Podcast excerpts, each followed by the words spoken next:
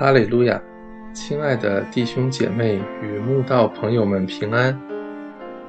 今天我们要分享的是《日夜流淌心中的甘泉》这本书中三月十七日“没有求问神的后果”这篇灵粮。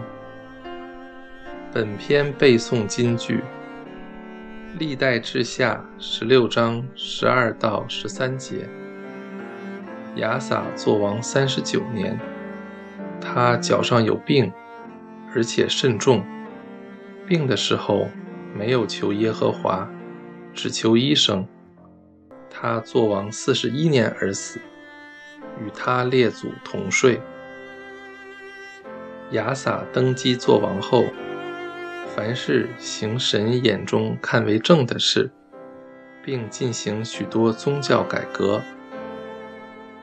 除了除掉一切偶像、外邦神坛与国中的娈童，更是吩咐犹大人遵行神的律法、诫命，专心寻求神。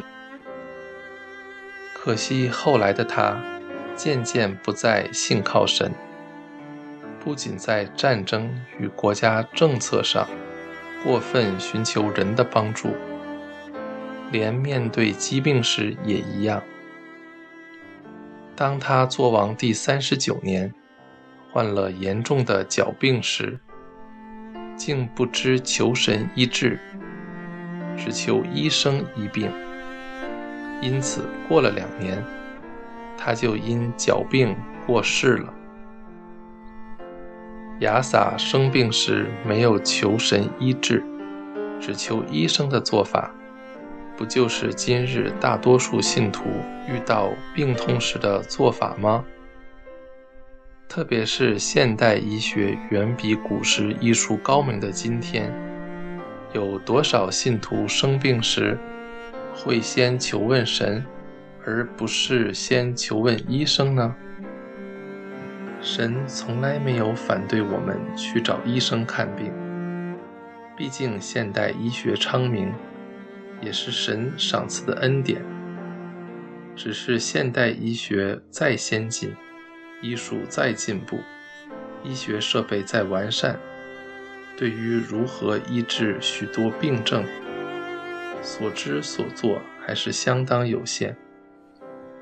而且世上的医生医术再精湛，也比不过神这个全知全能的大医生。生病时当然可以看医生，但却不要忽略祷告。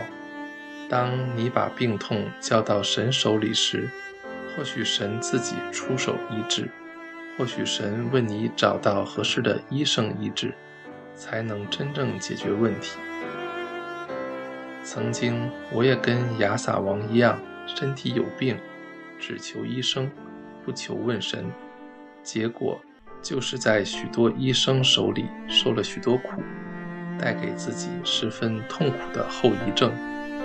后来我在受苦中觉悟了，决心不再找医生医病，只靠祷告求神医治，才在苦境中慢慢转回。纵使医学科技极度进步的今天，人类对于人体构造的奥秘。所知依然相当有限，对于许多疾病更是束手无策。我们只有回头找创造我们的神来为我们医病，才是最稳当、最有效的方法。耶和华的膀臂并非缩短，不能拯救；耳朵并非发沉，不能听见。但你们的罪孽使你们与神隔绝。你们的罪恶使他掩面不听你们，信不过神也是罪的一种。不要再让罪恶使我们与神隔绝了。